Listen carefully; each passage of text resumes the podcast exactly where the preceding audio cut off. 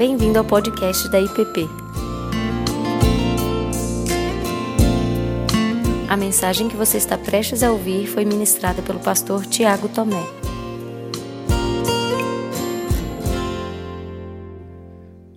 Pai Santo, clamamos para que o Senhor, que está presente, fale conosco e que o Teu Santo Espírito nos guie. Se não for o Senhor, o Teu Espírito, nos trazendo entendimento, nós permaneceremos vazios, Pai. Por isso clamamos para que o Senhor cele a tua palavra em nossos corações. Em nome de Cristo. Amém. Amém.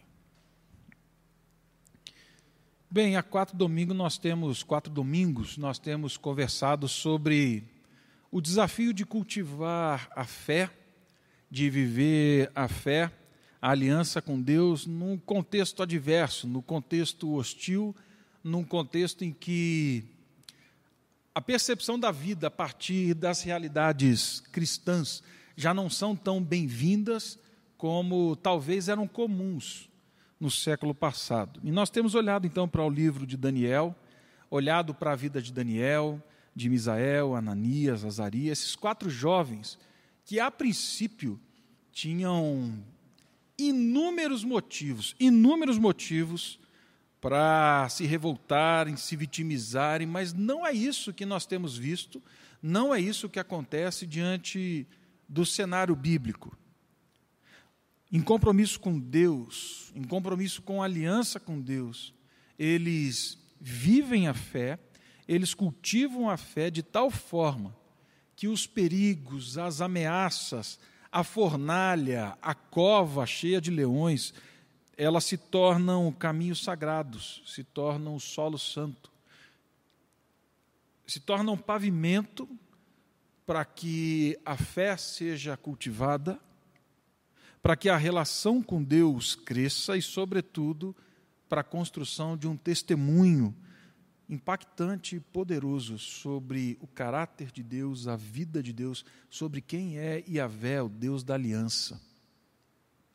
Mas antes de nós entrarmos hoje no capítulo 6, sendo essa a última mensagem, eu quero ressaltar com vocês duas questões importantes que envolvem todo o cenário do livro de Daniel. Dois cenários que jogam luz para você que vai continuar lendo, e espero que leia e volte e releia o livro de Daniel, que jogam luz sobre a leitura desse, desse livro do Antigo Testamento, que é fantástico. Primeiro cenário, é, e aí eu tenho falado bastante disso, mas é a relação de Daniel com a aliança que Deus tem com o seu povo. Não há como ler o livro de Daniel sem ter em mente a aliança que Deus faz com o povo. E esse povo que Daniel e os seus amigos fazem parte. Daniel e os seus amigos, eles vividamente resgatam a essência daqueles que são povo de Deus na história. Eles resgatam e eles trazem à luz a, a grande narrativa histórica, a grande narrativa de Deus estabelecendo a sua aliança ao longo do tempo. Essa narrativa ela perpassa todas as escritura, toda a escritura, ela perpassa a vida de Daniel e de seus amigos, essa narrativa perpassa a minha vida, a sua vida. Não há como entender o livro de Daniel, Daniel e os seus amigos, sem entender o drama narrativo. Quando nós voltamos lá atrás, em Gênesis, no capítulo 12, nós encontramos o lugar, nós encontramos o DNA do povo de Deus na história. Nós vemos Deus chamando um homem, chamado Abraão, e estabelecendo com esse homem uma aliança. Essa aliança consistia em fazer dele, deste homem, Abraão, a partir dele um grande povo. Esse grande povo iria abençoar todas as nações, todas as famílias da terra. Abençoarei os que te abençoarem, amaldiçoarei os que te amaldiçoarem. Em ti serão benditas todas as famílias da terra. E por que que Deus faz isso? Não era para que Abraão ou o povo da aliança fosse um povo privilegiado, como se fosse um fim em si mesmo. Não. O objetivo é que este povo e Abraão fossem então a, a, a irradiação da bênção de Deus na história, que a partir deles a bênção de Deus fosse espalhada por todas as nações da terra. Esse é o DNA da aliança. Quando nós continuamos lendo o livro de Gênesis, então, nós encontramos um descendente de Abraão agora morando no Egito, passando situações dificílimas. José. Olhando para a história de José, ele agora vive no Egito, vive como um estrangeiro, mas porque ele é fiel à aliança, ele é bênção a todas as nações da terra, do mundo até então conhecido. Deus levanta esse homem. E percorrendo então a história, né, de 1400 anos de Abraão até Daniel, traçando esse caminho da aliança com Deus Abraão, nós encontramos Daniel e os seus amigos fazendo o quê? sendo bênção de Deus na Babilônia, no mundo de até então, sendo bênção a todas as famílias da terra. E mais, sendo bênção, como temos visto, para muita gente, que muitos cristãos hoje, evangélicos brasileiros, jamais se disporiam em ser bênção. Daniel, ele entra nessa história e se oferece debaixo da aliança de Deus para ser bênção a todas as famílias da terra. Para gente que talvez nós, evangélicos brasileiros, hoje, sequer nos disporíamos falar do nome de Jesus. O que eu quero que você veja comigo e, e, perceba no livro de Daniel, é que este é o carimbo, esse é o grande selo, essa é a grande virtude histórica do povo de Deus ao longo dos séculos. Nós somos chamados para ser bênção de Deus a todas as famílias da terra, não importa se tem governo de esquerda, governo de direita, governo de centro, governo corrupto, a nossa tarefa é outra, a nossa aliança é outra, o nosso Senhor é outro e Ele nós servimos, independente do contexto.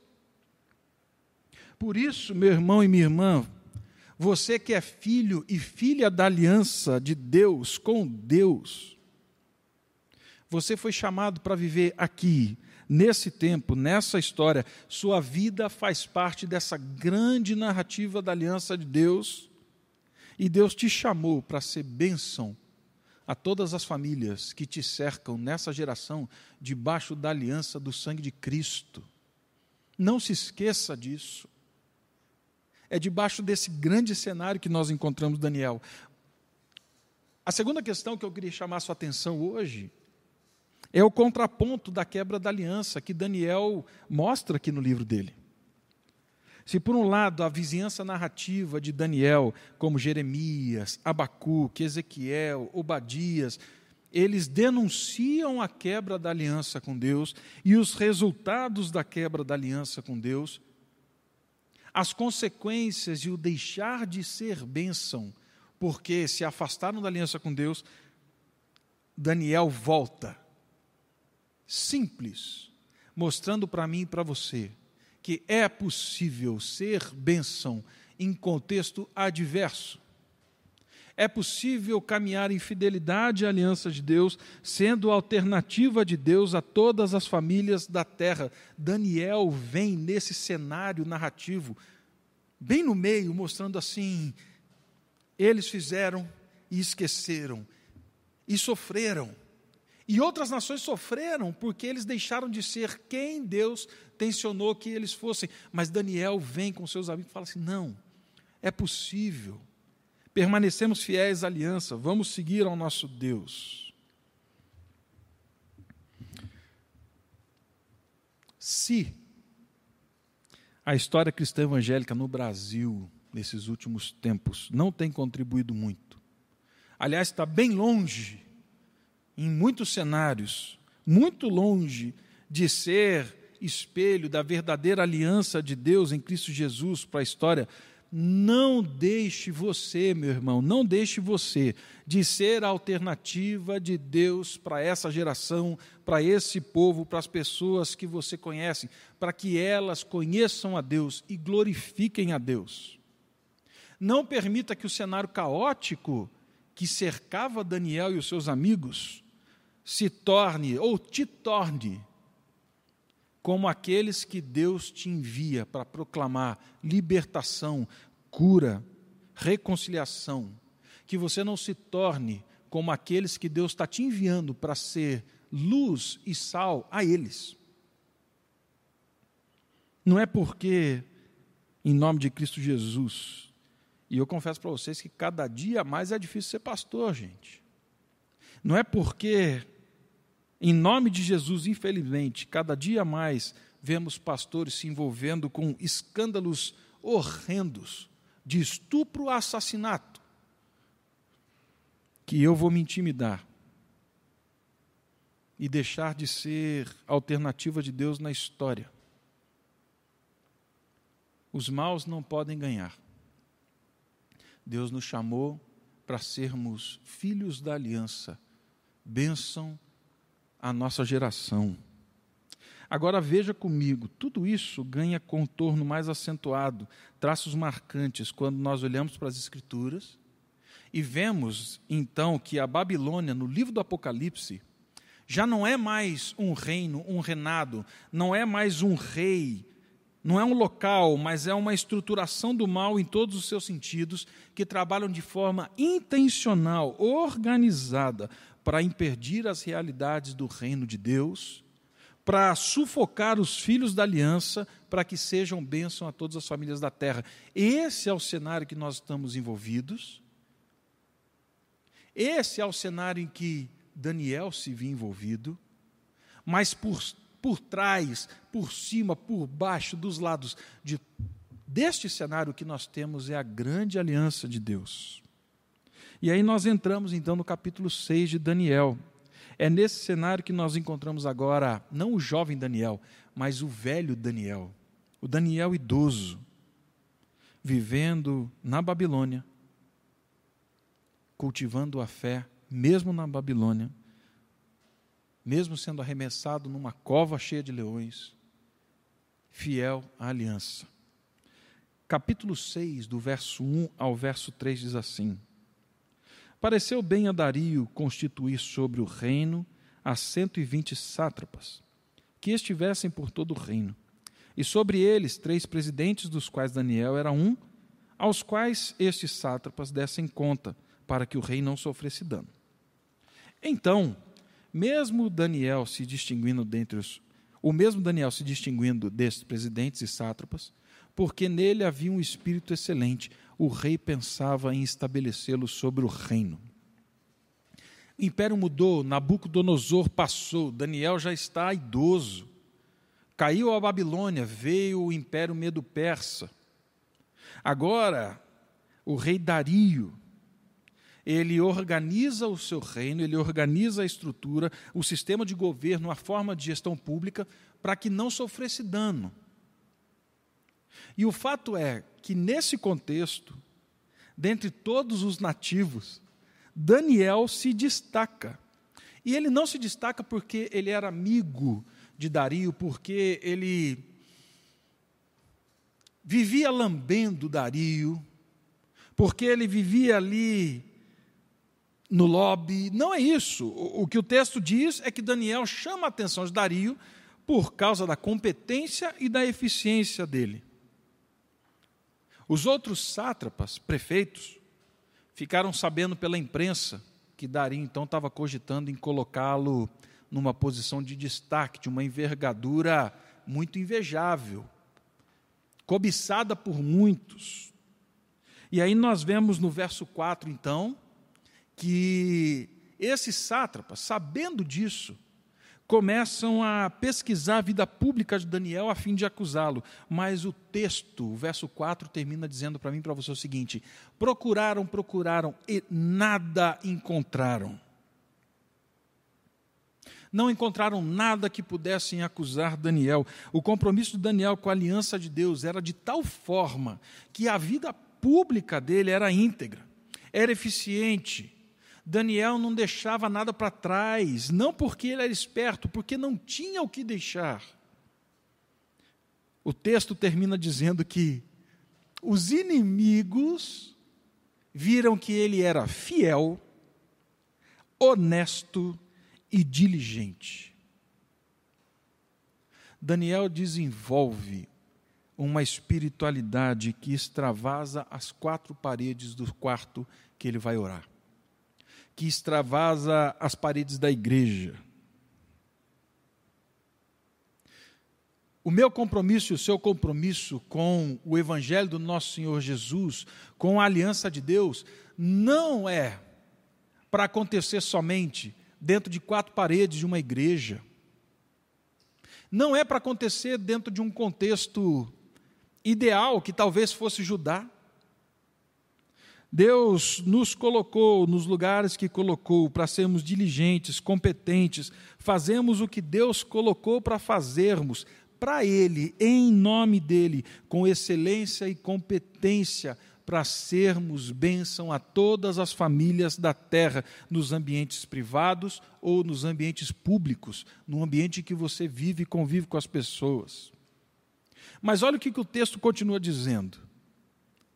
Verso 5: Disseram, pois, esses homens: Nunca acharemos ocasião alguma para acusar este Daniel, se não a procurarmos contra ele na lei do seu Deus vasculharam a vida do velho Daniel.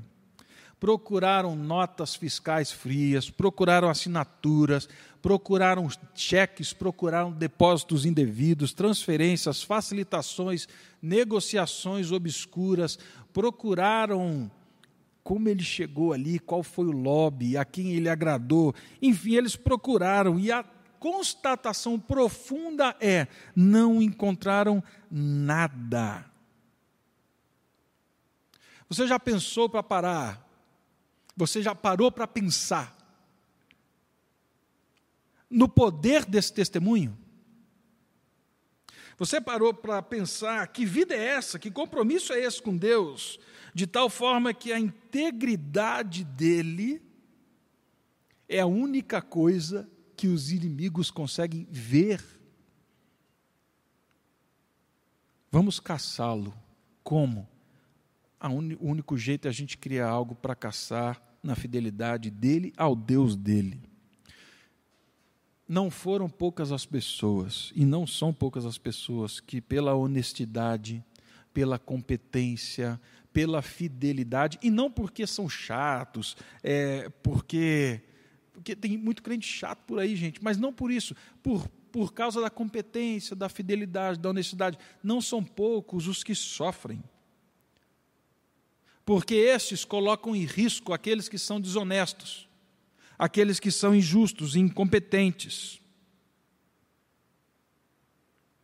Fiquei pensando quão abençoado seria o mundo se a perseguição que nós temos a cristãos não fosse por chatice, intolerância, incompetência, pragmatismo teológico, mas fosse porque as pessoas olharam e viram fidelidade a Deus, honestidade, retidão, caráter. Os homens, sabendo disso então, pensando nisso, foram até o rei, verso 6, e disseram: Ó oh, rei, vive eternamente. E aqui eles começam com uma mentira. Todos, todos os presidentes do reino e os prefeitos, se eram três presidentes, Daniel estava fora, pelo menos dois, mas não eram todos todos querem propor algo para o Senhor, que o Senhor faça um decreto, uma lei, em que ninguém possa orar a outro Deus e fazer petição a outro Deus que não o Senhor, ó rei.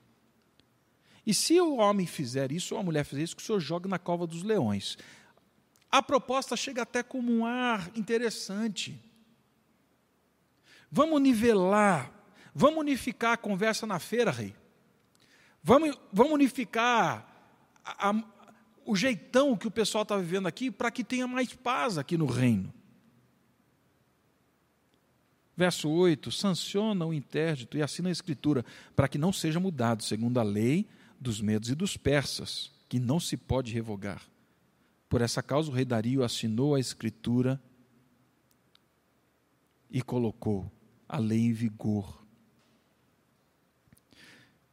O velho Daniel sabia o que tinha acontecido.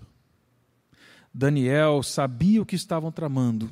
Daniel, talvez já na velhice querendo descanso, um sossego, ele sabe que para aqueles que são fiéis à aliança de Deus, a maldade nunca vai dar trégua.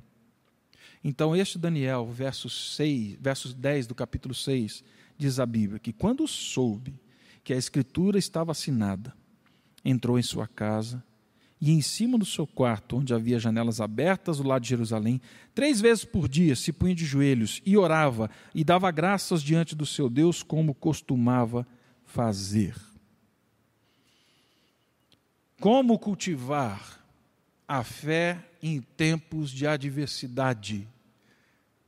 Não apresento para você nada de novo. Ore Daniel se curvava diante de Deus em oração, mas não por causa da situação, isso era uma prática comum na vida de Daniel. Agora pense comigo, eu quero que você seja muito sincero. O decreto era por 30 dias só. 30 dias, gente. Não era por muito tempo. Não era assim por alguns meses, eram 30 dias só. E vamos ser sinceros, para alguns de nós, Não faz a menor diferença, porque eu já não oro nem uma vez na semana, nem uma vez a cada duas semanas. Quer saber, pastor? Eu não oro já há meses. Não vai fazer diferença nenhuma. Que diferença faria para você se hoje baixasse um decreto falando assim: não pode orar? Eu acredito que muitos de nós não sentiriam diferença nenhuma, porque a vida de oração é algo muito distante, é algo que não existe. Alguns poderiam até dizer: é só 30 dias, que burrice. Ora quietinho, Daniel. Ora enquanto você está correndo, enquanto está lavando louça, enquanto está tomando banho. Ora quando vai dormir, irmão. Deita quietinho, debaixo do cobertor. Ora. Eu fiquei pensando que alguns até diriam assim: eu estou livre desses ritos, dessas coisas que prendem desse dogmatismo. Não preciso orar de joelhos. Deus me ouve. Mas eu acredito que, pela fidelidade, e porque Daniel fazia sempre como de costume, aqui nós encontramos caminho para o cultivo da fé em meio ao caos. Ore. Ore. Mas não só ore de qualquer maneira, de qualquer forma. Coloque-se diante de Deus curvado, prostrado. Coloque-se diante de Deus numa oração em que teu corpo está respondendo, em que teu corpo está falando. Daniel, ele ora com o corpo. Ele coloca o joelho no chão, ele se dobra e se prostra diante de Deus, como que querendo dizer para a mente e para o coração, querendo dizer para o corpo que toca o presente, que toca a matéria, o corpo que vive nesse tempo, nesse espaço, dizendo assim: existe um rei, existe um Senhor. Ele materializa essa devoção a Deus, esse reconhecimento da soberania de Deus, colocando joelho no chão, no tempo, no espaço, falando assim: é bom que você, coração, corpo, mente, saibam que existe um Senhor sobre toda a história. E é por isso que príncipes, presidente, sátrapas, é por isso que nem Dario, vocês vão me fazer me curvar diante de outra pessoa, vocês não movem os meus joelhos do chão diante do meu Deus, vocês não movem o, movem o curvar do meu coração diante do meu Deus. Daniel ora, e Daniel não só ora, essa oração tem hora, tem local, tem um recado para o presente, para o agora. Mas Daniel faz isso em resposta a uma realidade muito maior. Quando nós olhamos o livro das Crônicas, segundo o livro das Crônicas, no capítulo 6, nós encontramos Salomão na dedicação do templo, e ali ele faz uma oração. Veja comigo só o que Salomão faz nessa oração, capítulo 6 de 2 Crônicas, no verso 24. Quando o teu povo de Israel, por ter pecado contra ti, for ferido diante do inimigo e se converter e confessar o teu nome, e orar e suplicar diante de ti nessa casa, Ouve tu dos céus e perdoa o pecado do povo de Israel e faze-o voltar à terra que lhe deste aos seus pais. Se pecarem,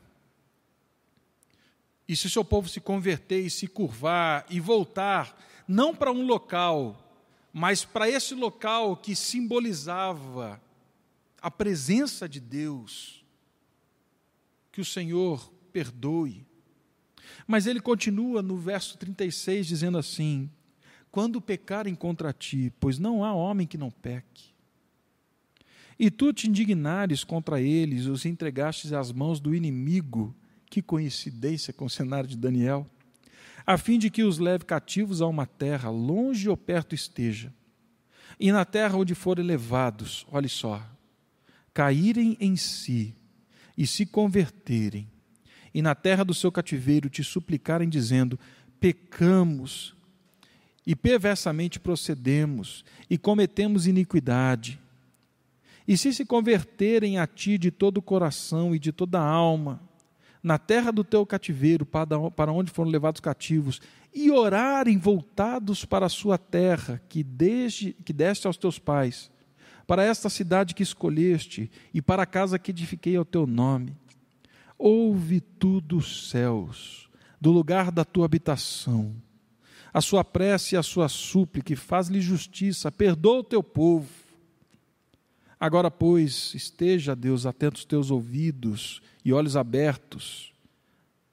Dá atenção à oração que se faz neste lugar.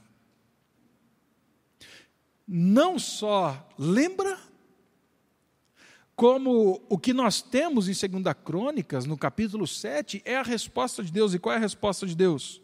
Desceu fogo do céu e consumiu o holocausto e os sacrifícios, e a glória do Senhor encheu a casa. Os sacerdotes não podiam entrar porque a glória do Senhor estava ali. Deus aceitou, Deus ouviu e concordou. Daniel agora ora, e Daniel não só ora a Deus, como a perseverança da oração de Daniel não é vazia, ela não é oca, mas ela tem uma palavra de Deus. Ela tem uma palavra de Deus expressa, abençoada.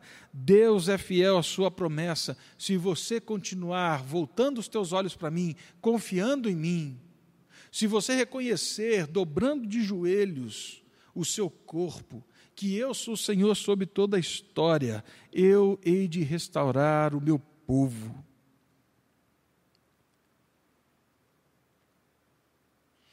Dia a dia nós somos chamados a curvar mente e coração diante daquele que não é uma cidade, mas aquele que é a nossa Jerusalém, o nosso Senhor Jesus Cristo. Ele não é quem nos conduz a uma cidade só. Ele é a nossa terra prometida. Ele é o lugar onde nós encontramos descanso. Ele é a promessa de Deus. Ele é abrigo. Ele é conforto, como o anjo disse. Ele é o Emanuel. Ele é o Deus conosco. Por isso nós cultivamos a nossa fé, nos curvando, orando, clamando a Ele, reconhecendo a grandeza, o poder, porque Ele é Deus conosco.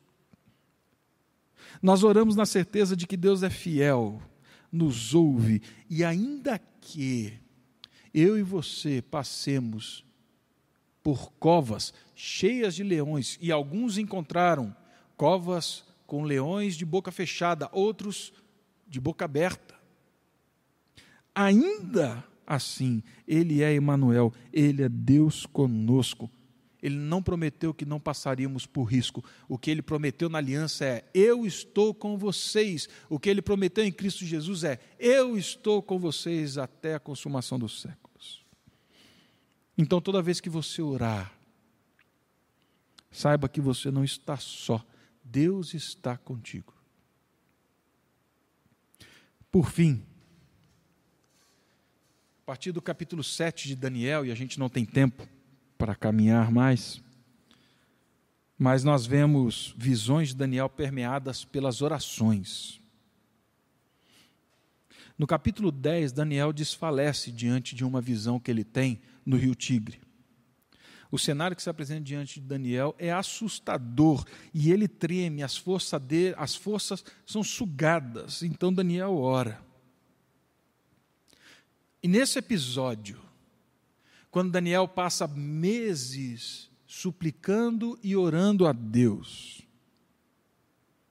Deus vê a angústia de Daniel e Deus fala com Daniel. Mas olha só o que Deus diz, capítulo 10 de Daniel, verso 18 e 19.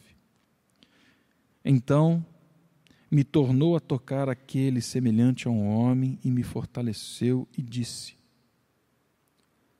não temas, homem muito amado. Não temas, homem muito amado. Paz seja contigo. Sê forte, sê forte. Ao falar ele comigo, fiquei fortalecido e disse: Fala, meu Senhor, pois me fortaleceste. Em Cristo Jesus, hoje, somos como Daniéis, filhos da aliança, viver numa cultura da Babilônia. E alguns cenários podem nos assustar, nos amedrontar. Mas pelo sangue da nova aliança, se em algum momento nos estremecermos, ficarmos assustados, pasmos, como Daniel ficou, se as nossas forças forem sugadas, Deus já nos disse em Cristo Jesus: não temas, não tenha medo, não tenha medo, amado e amada. Eu te amei de tal maneira que eu dei o meu filho para morrer na cruz, para te salvar, para que você fosse feito filho e filha. Eu te amei de tal forma que eu entreguei o meu filho para que você pudesse ter relacionamento comigo. Não tenha medo, não tenha medo, amado e amada. Paz seja contigo. Minha paz vos dou, não a dou como o mundo a dá. A minha paz vos dou. O Espírito Santo de Deus habita em você, meu irmão e minha irmã. Deus nos deu da sua paz. Ele continua dizendo: ser forte, ser forte, seja forte, não porque você é forte, Daniel reconhece a sua fraqueza, mas porque naquele dia, naquele local, Deus aparece Deus surge e fala assim: Estou contigo. E Ele disse isso a mim a você por meio de Cristo Jesus: Eis que estou contigo até a consumação dos séculos. Estou com você. Ser forte. Ser forte. Quando tudo se vai, cultivando a fé em meio ao caos.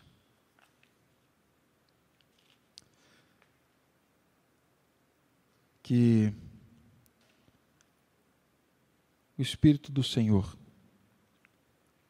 te conduza, meu irmão, minha irmã, você que nos acompanha, agora, ou talvez daqui a alguns meses ouvindo essa mensagem,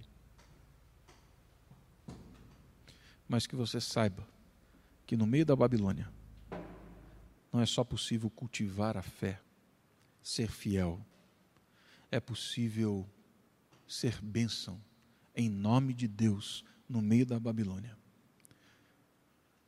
Riscos terão. E os enfrentaremos. Mas não enfrentaremos só. No final da história, Daniel é colocado na cova dos leões. O rei corre lá e quer saber o que aconteceu no outro dia. Então eles clamam e falam assim: Daniel, por acaso será que o teu rei, a quem você sempre serviu, seria capaz de livrá-lo da cova dos leões? E Daniel responde: Sim, ele livrou. E ali então o rei Dario explode num cântico de louvor a Deus.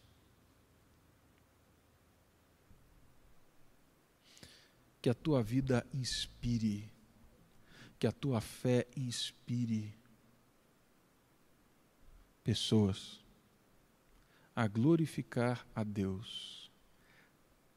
Não porque você fez grandes feitos, mas porque você foi fiel à aliança e nessa fidelidade, Deus se revelou. Que assim seja, meu irmão, para a glória, para a glória de Deus. Pai Santo, clamamos para que dia a dia o Senhor nos conduza. Vivemos tempo contrário, contrário à tua palavra, a fé, a esperança no teu filho Jesus. Clamamos para que o teu Espírito que em nós habita abra os nossos olhos, desperte-nos para a grandeza, para a bênção e para a glória que o Senhor nos chama nesse tempo a vivermos a aliança que o Senhor fez com nós em Cristo Jesus.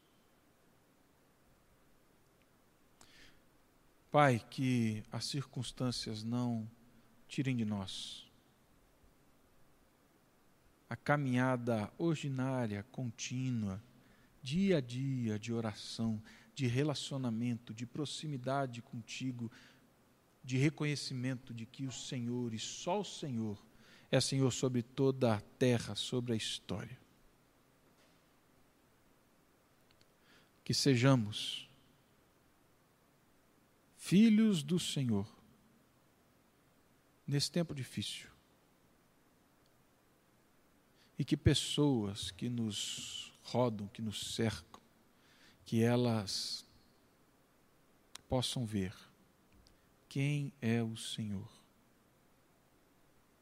e que glorifiquem a Ti por verem no testemunho do Teu povo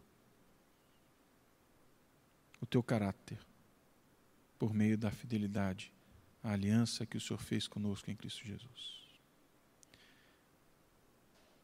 E que a graça do nosso Senhor e Salvador Jesus Cristo, o amor de Deus nosso Pai, a comunhão, as bênçãos e o consolo seja sobre ti, meu irmão, hoje e para todo sempre. Amém. Amém. Você acabou de ouvir o podcast da IPP. Para saber mais, acesse nossa página em www.ippdf.com.br.